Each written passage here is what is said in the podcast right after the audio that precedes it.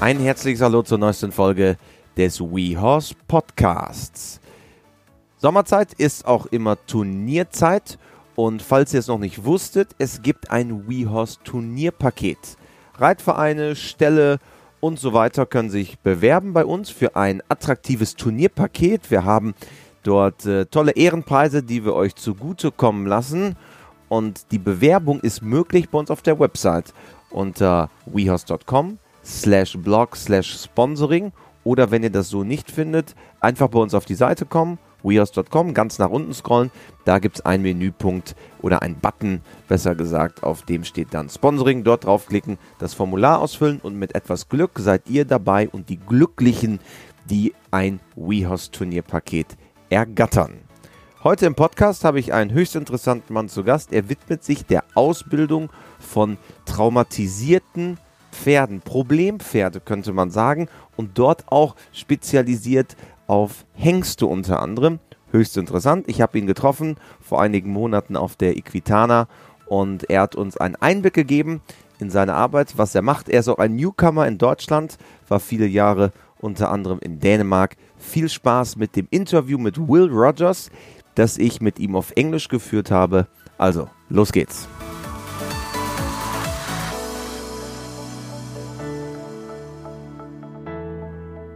Another episode in our WeHorse podcast, and I'm delighted to have an Australian trainer with me. He's also part of the uh, 2019 Equitana Hop Top Show, and he's a trainer of uh, troubled horses, also of stallions. Welcome, Will Rogers. Thank you very much you are a dressage trainer mm-hmm. specialized in horses that maybe didn't have a lucky past. What's your work? How would you describe the stuff you do? Well, I suppose, you know, as we've started in our careers as horse trainers, you know, you start wherever you are, and then from there you have to navigate a course of, of sort of like finding your way in the industry. And so, coming from Australia, we uh, have to sort of learn to train all different horses to make a living. And so I started off with Western horses and training cutting horses in Australia, and also starting a lot of young horses and working with problem horses. And throughout that journey, um, we started to realize that people pay you to train the horses that they don't want to ride, essentially, because they've got tr- problems or they've you know don't know what to do or the horse is really good but now it's not working or that sort of thing. So that that is something that has sort of shaped my journey in learning, kind of thing, um, and has sort of gotten me to the point now where um, I'm sort of moving out of sort of training problem horses and moving into helping people get the best performance out of their uh, top horses. So I'm helping a lot of the best Grand Prix riders um, with Piaffe training and with um, helping get their horses to where they can perform in the big environment and big environment meaning big well yeah like you know big international grand prix or um,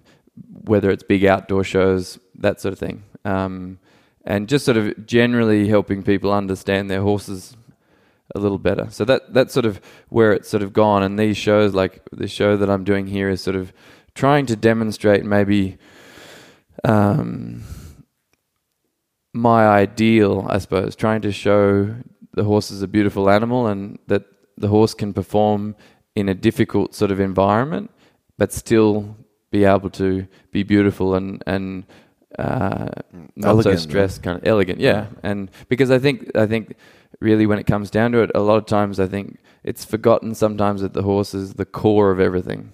You know, we're all here, Equitana. It doesn't matter what event you go to, whether there's money and sponsors and this and that, and that's all part of it. But we're all here for the horse, and I find that the horse themselves, if you wins the crowd, you don't need to be the big famous guy that you know. I think it's the horse that Horse in the center. Yeah, exactly. Yeah. Uh, how did you initially came in touch with horses? What was like the? Well, I grew up on a farm in Australia, and um, we had we had some horses, and um, we I sort of learnt to ride in a unique way. My mum didn't really know how to ride much, but she could ride, and we learnt to ride out in the middle of nowhere. We had uh, stop and turn and go, and we'd ride out in The outback. yeah, basically. And so it was kind of nice because like you didn't have any rules. You you you didn't have to follow any instructions. You didn't have to wear a helmet. You just were basically doing whatever you do. Now, in saying that, I didn't know anything, so my poor horses had to put up with a kid who doesn't know anything riding them around. But from there, it sort of enabled me to be open to learn whatever came along. I wasn't kind of taught a whole lot of things and then stuck in a, a way of thinking kind of thing.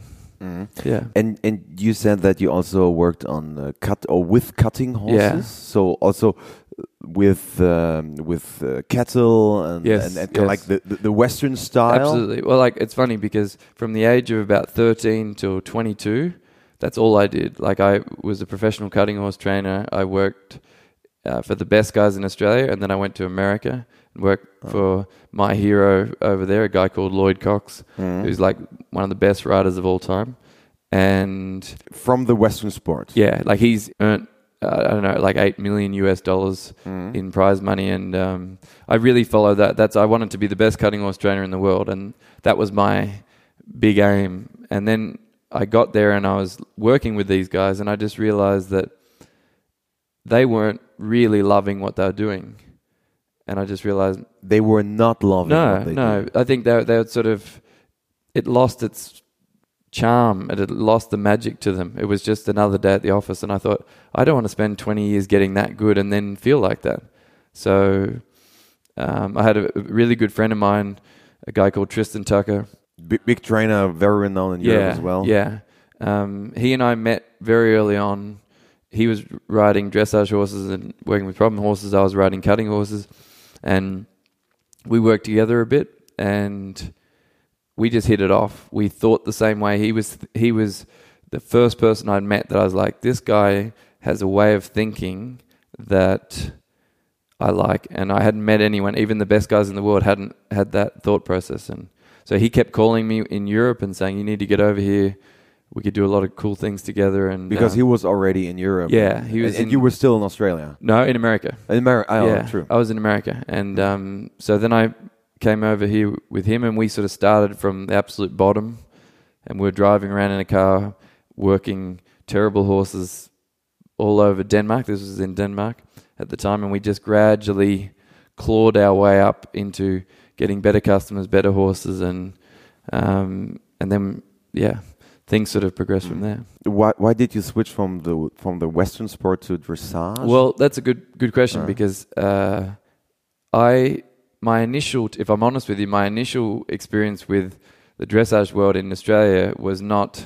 I was not impressed because you got to remember if you're a cowboy and you're grown up in that culture of men being men and that cowboy ki- kind of lifestyle, being around good horsemen and that sort of thing, when you see, uh, and this is not taking it, trying to take a big shot at the dressage industry in Australia, but there are a lot of kind of scared old women riding their horses around not particularly well. And I thought also with a bit of a attitude, you know, that they were very important to me. And I, I just wasn't impressed by it at all. I didn't, wasn't impressed by the riding and that sort of thing.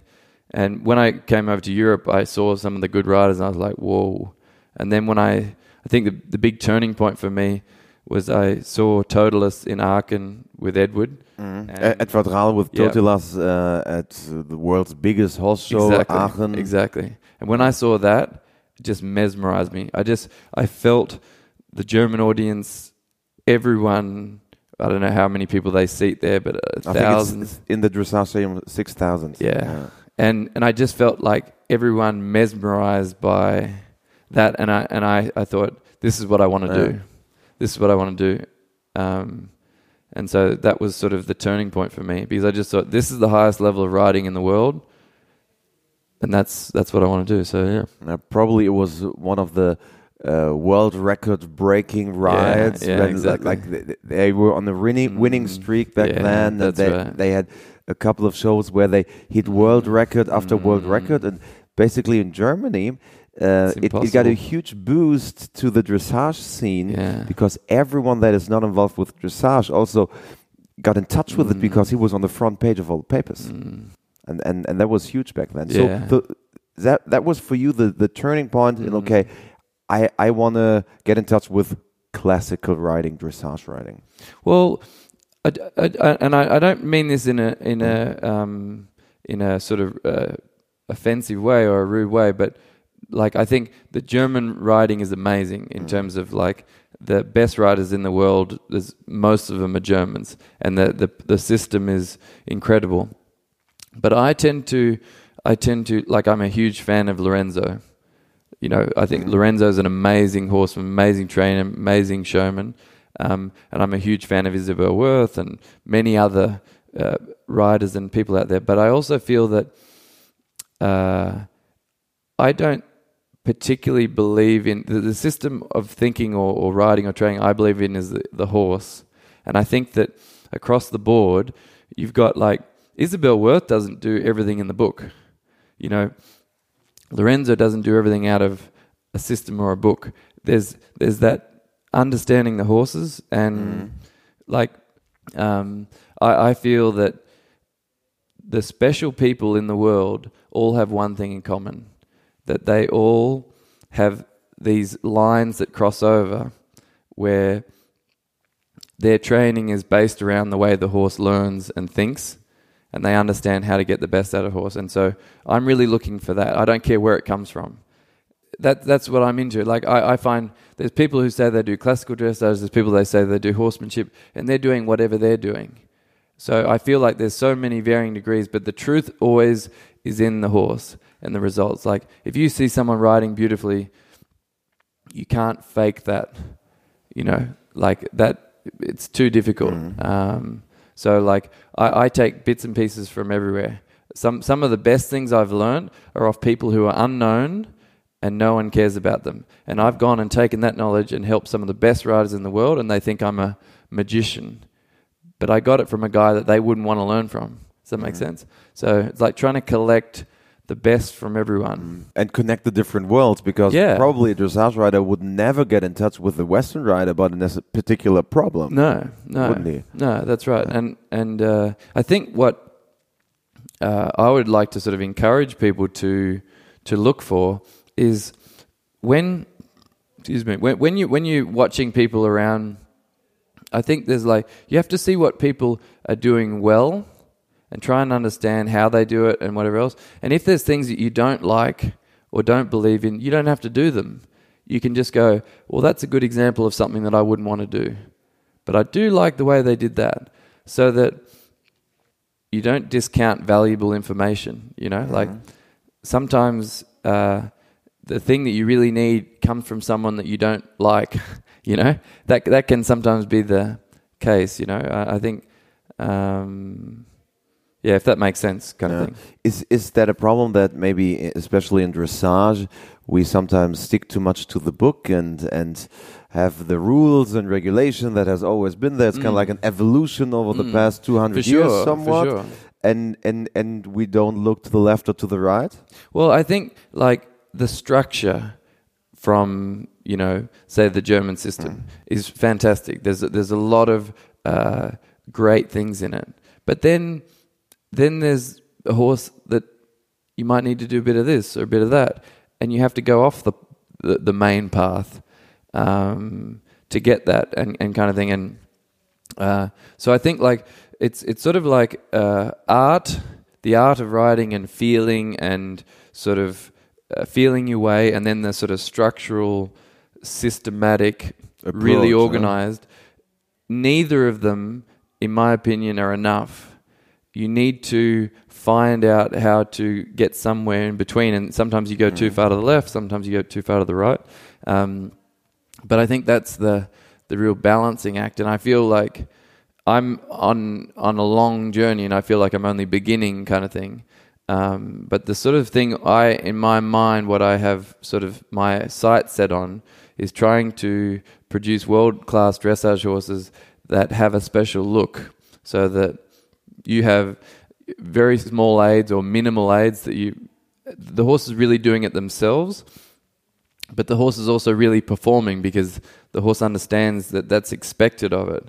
So that you have this sort of finished product that is very effortless and expressive, and the horse has that positive outlook on on it um, without all the sort of uh, the other things that that come with it. And I think you sort of have to uh, have that in your mind because at this point I can't do it how I'd like to. I can have moments of it, Mm. but I also think with the riding, like with like uh, Valegro, for example, you know, um, he dominated because he was a horse that demonstrated that, and it's not easy. and he wasn't the typical dressage horse. No, no, that's right. Um, so I, I'm trying to think, and like I said, tr- trying is the key word.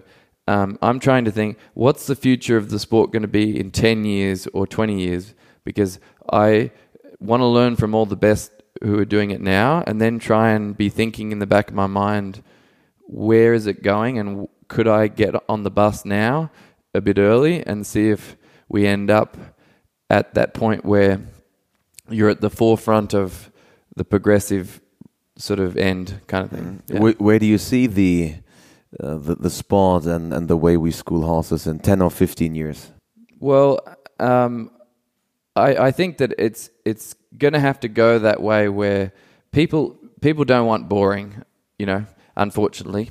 So riding a safe, sort of nice, correct test is never going to win anyone any gold medals or take you to the absolute top. You'll be in the top l- level, but you won't. So people people want to see something that makes the hairs on the back of the neck stand up, and they want to feel that emotion watching a test. So that high performance um, is always going to be the big thing. So the only thing is, is that people want. I think it's going to be people are going to want to see that high performance without the tension, without the tail swishing, the resistance, um, the fear kind of thing. And I thought uh, Jessica and Benjamin's clinic. Je- Je- uh, Jessica von Bredow-Werndl and Benjamin Yeah. Who were at a uh, clinic here on Monday nights, which was very Mm. fantastic. impressive. Yeah, fantastic. And I thought I thought they uh, demonstrated uh, really beautifully the, the way you know they're really sort of um, heading down a good path as far as um, obviously uh, I don't know. This is a bit my impression. They're obviously following a, a lot of the German system as such, but they're it's very refined. You know, it's, they're sort of to me it has a more of a modern, elegant look. Small aids, very refined. Horses have a good good expression, um, that sort of thing. But I think. Uh, I think what's going to happen is the breeding is getting better and better, so the horses are going to be more and more extreme. But the only problem is that the ability to train those extreme horses gets more difficult because, from my experience, the horses that are the most athletic generally are very sensitive, and when they're very sensitive, they have stronger instincts and they're more intelligent. So when you've got all those characteristics, they're more dangerous, they're more easily frightened, and more easily learn the wrong thing, and more easily outsmart the rider. So I think the understanding of the horses to be able to produce those horses to where they can perform at the Olympics or in Aachen, for example, without tension and all that sort of stuff. I think that's going to be the real um, challenge because breeders talk about like breeding that perfect horse that's got a perfect character and amazing movement and sensitive enough and everything like that. But let's face it, we're not in a perfect world, are we? You might get one of them in a million, but for the most part, uh, it's not. It's not the case. When you get more, you get more of everything. It's like a Ferrari. Mm, you can't have you can't have the speed without the risk, and uh, that sort of thing. So, I think a, a harmonious, high performance, uh, sort of riding with the finished product being the horses basically trained to do it themselves. So the, instead of riding the test and making the horse do it, I think it'll be more that the horses are so well trained that they sort of take ownership of the exercise more. They're trained to take more responsibility, kind of thing. That, that's my thought process. it, it's probably the, the the same trend we, we see with the riders' fitness, for instance. Yeah, at the exactly. moment, uh, Absolutely. 20 years ago, no one cared about You whether drink the a beer rider and is have a fit. Bratwurst after the ride, and exactly, exactly. Yeah. And, and and now everyone's talking about fitness and Mm. being like having the the um, the physical ability Yeah. actually to to perform well Yeah. in the saddle. That's actually the same trend you would apply now to horses, kind of like in the next step. yeah, that that's right, and that's a great point, and uh, that's you really hit on a good point there because I because you think about like if you want to sit effortlessly and not get in the way of the horse, you have to be fit, don't you? Otherwise, it's not possible to ride beautifully and stay out of the horse's way. So um, I think I think the dressage sport has the potential um, to really go in an amazing direction. Um, but I think it's going to require people to take into account the that really the, the horses are going to get more difficult. They're going to be much, much, much better, but to manage their confidence and mentality and instincts, that's going to be more and more difficult. And I'm seeing that a lot. Like I work with a lot of the the best horses, and they're so smart. Like the rider makes two mistakes, boom, the horse is already they're starting cracks starting to emerge. You mm. know. Critics would uh, probably argue against that that um, the dressage sport shouldn't change. There has been changes to the FEI Grand Prix, which has been tested at London Olympia. Um, where especially in Germany there is a, a huge argument about whether things should change in dressage sport at all, because we've been talking about the future of the sport and how, how and where it should evolve. What what would you hold against that? Well, I mean, uh, I mean, I, I don't, I, I don't think necessarily the format needs to necessarily change, but uh, in terms of, I, I would like to maybe think that the judging would lean more towards uh, seeing that uh, high level. I think the most difficult thing to achieve in writing is high performance with a high level of harmony. That's the really difficult thing, and I think uh, sometimes with the judging, you see horses being um, rewarded for really the the riders just riding the test out of the horse, forcing the horse Not through- with the horse. No, exactly. And I think if we want the sport to be uh, go in the right direction, I think that needs to be addressed because at the end of the day, it's not to me, and I'm not saying I'm perfect. You know, no one's perfect. I'm not saying that those people are terrible people that are riding like that or whatever.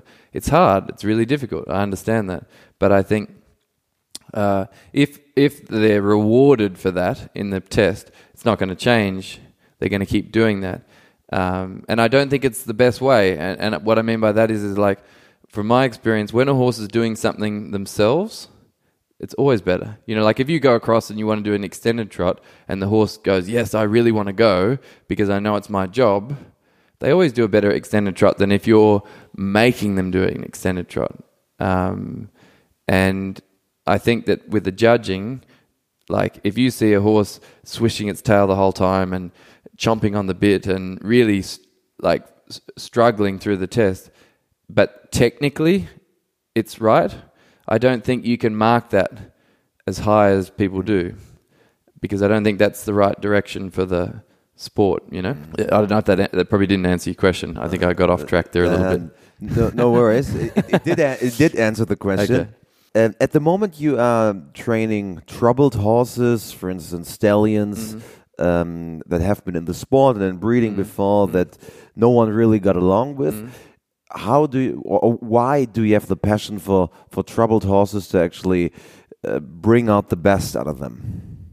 Um, I, I there's partly there's partly a couple of things. It's sort of you have to be better. Like horses teach you to be better, and like these, uh, when a horse is damaged, like that, basically whatever you try and do, quite often isn't enough. You know, it doesn't work. So you're forced to learn the individual's troubles. You know, it's like you know. Um, I don't, like I was saying to you before we started the podcast, um, the big lessons I've got out of this is uh, to start horses from the beginning, correctly and to build in the information like a parent will educate their children to be hopefully prepared for the real world and successful. That's what I really believe. Now, in saying that, when you're working with a horse that's already damaged, it's obviously not the optimum situation, but you are forced into a situation where you either go, I, I can't do it,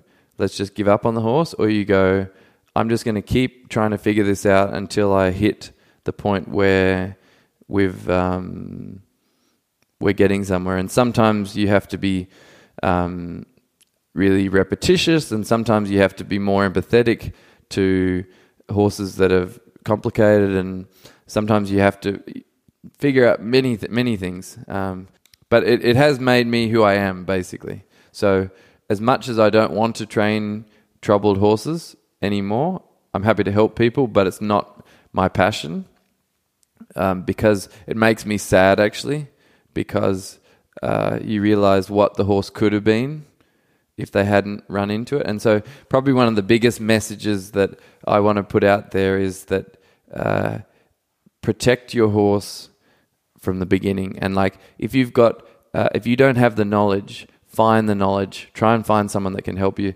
because the my mission in the future is to have horses from foals and to create what I would call like a, a pure product.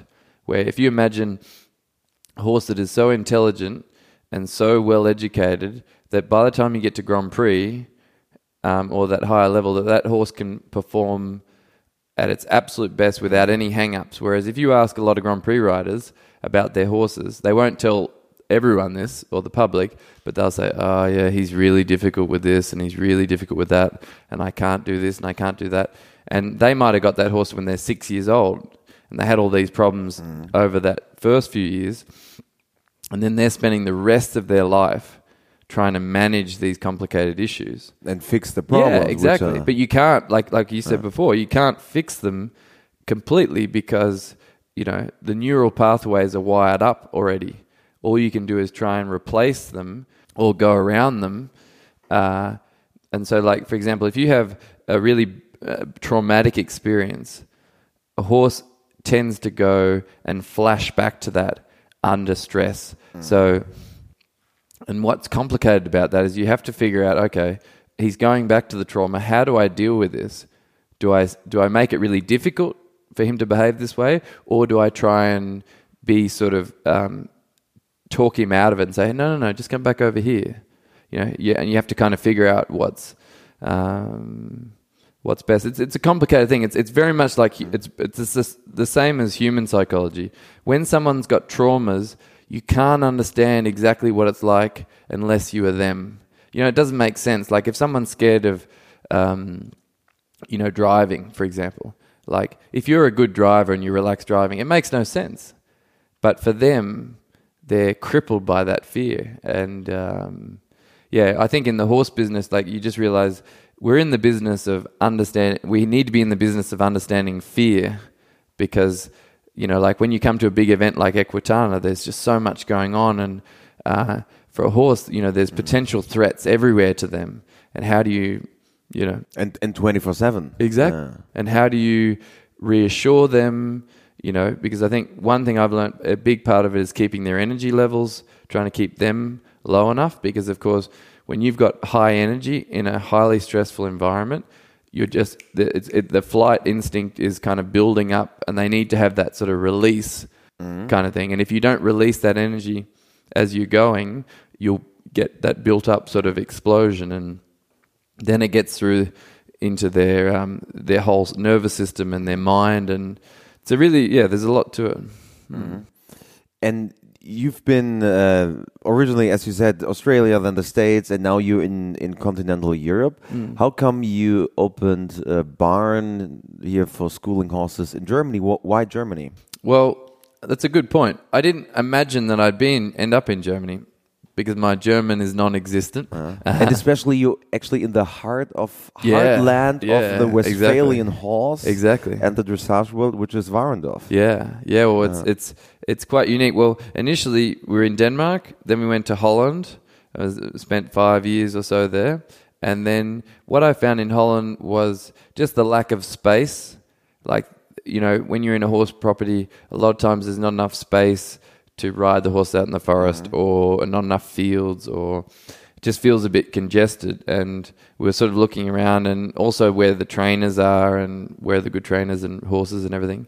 And um, then we decided to make this shift to Germany. And initially we couldn't find the ideal place. And then we were really lucky to have some friends who helped us uh, find the place where we are now, Monica Theodorescu's um, old facility. And the, the German national trainer for dressage. yeah, yeah, and um, so it's really been great because th- that place is fantastic in terms of it's really well set up for training horses with two indoor arenas and good fields, and the owners are uh, really fantastic people, and uh, yeah. So I mean, I, I what I do really like about this area is just the fact that there is that respect for the horse, uh, and it's it's a horse country, isn't it? And um, It is. and so, and that's I've really noticed that going to the shows that the audience just have such a deep appreciation for the horses, and I really like that for sure. When um, prior to our podcast, I tried to do a little research on you. I didn't find too much though. Under the radar,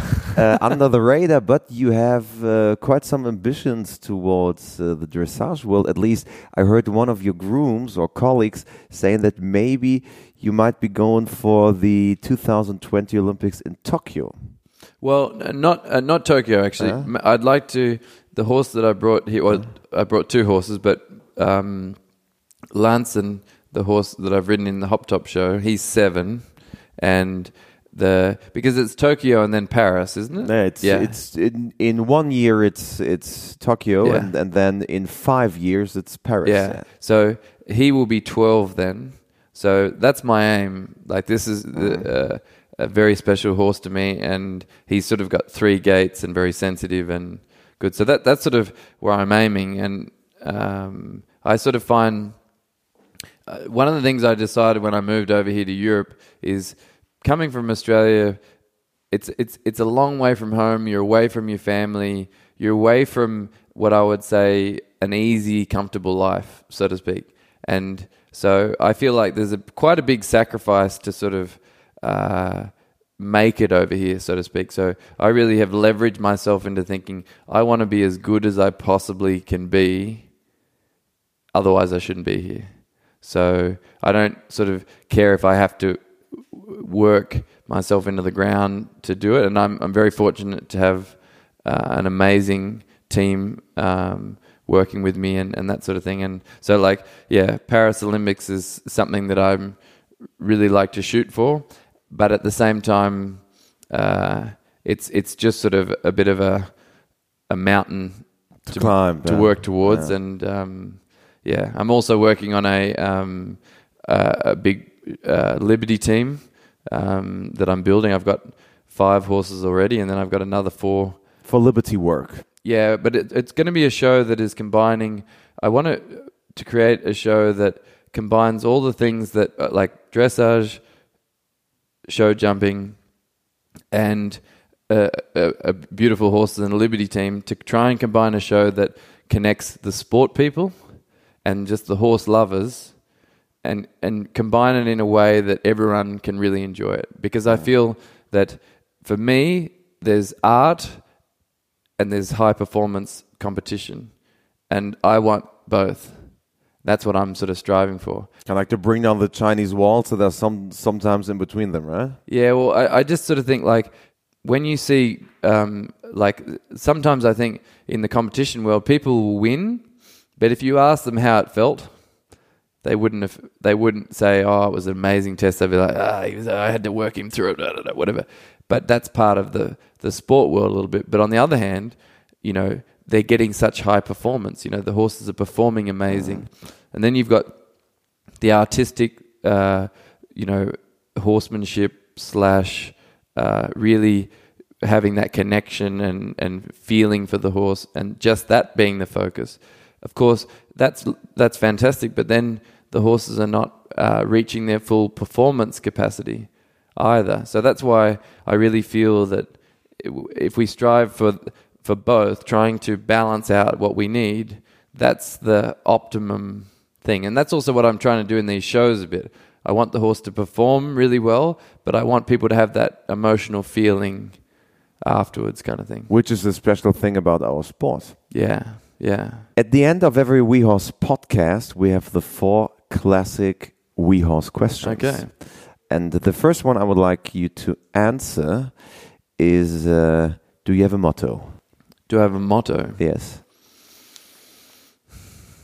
That's a good question. um, a motto. Well, uh, I don't know. I don't know if it sort of would be put into a motto, quite like sentence sort of thing. But I think um, I'm I'm trying, like I just sort of talked about it. I suppose trying to find. I'm trying to strive for that balance between that the art and emotion and the high performance that's sort of the um, that's probably not really uh, altogether a motto as such, but that's sort of uh, what I'm working towards. And I also probably believe that not giving up and constantly improving yourself that's probably a big thing that I live by because Mm-hmm. at the end of the day we can never be good enough you know we can always do a little more and just trying to keep improving yeah Is there a person that uh, inspired you, influenced you the most in your past? That's question number two. Can I say a few people? Of course. Because I have, I, Maybe they, but, but maybe among them there's this one person. Mm. I have a few, but for different reasons. And I can say why. Like Tristan Tucker is someone who he's sort of probably my best friend, and he's had probably the biggest influence on me as far as my thinking. So I'd say him. Um, as a uh, performer, Lorenzo is someone who is a huge inspiration for me because he demonstrates how one person can start out and take things to a level that is almost beyond people's comprehension. A guy called Lloyd Cox, cutting horse trainer in America, who is one of the most talented human beings on a horse I've ever seen, and he inspired me in that way that uh, it it needs you. If you're that good, you can just train. You can just be training, and it blows someone away. He sort of uh, inspired me in that way, and there there are multiple dressage riders. You know, um, Severo Lopez, um, the Spanish rider, and I mean Carl Hester, Isabell, No, we have plenty. yeah, there's, there's so many, but I'm a big fan of lots of people because I believe that I want to be a fan of theirs until I'm up there with them, kind of thing. Yeah. then question number three. Well, Elise, actually. Sorry, I put Elise in there as well. Alizée Froment. Yeah, a big fan of hers as well. She has been uh, on the podcast. She has been uh, podcast episode number one. ah, well, there you go. Well, Exactly. she's she's fantastic. Question number three. Uh, if you would have the chance to give one piece of advice to equestrians or horse lovers, what would it be? Okay. Biggest piece of advice prepare your horse for success. Start from the beginning so that your horse learns the right things from the beginning. Protect your horse at all costs.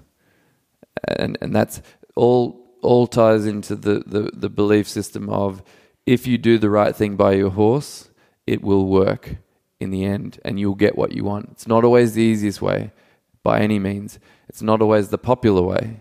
But I just really believe that's if I could share that with anyone because it, it always whenever I've gone against my belief system in that way, it's always haunted me. Mm. But if you really stick to your guns, people are going to try and corrupt you or tell you don't do this or do this or do that. Really protect your horse, build them up from the beginning, make sure that you're like a parent to them so that they can succeed kind of thing. Mm. Wonderful. And uh, the last question is not a question. I want you to complete this sentence for me. Okay. For me, horses are.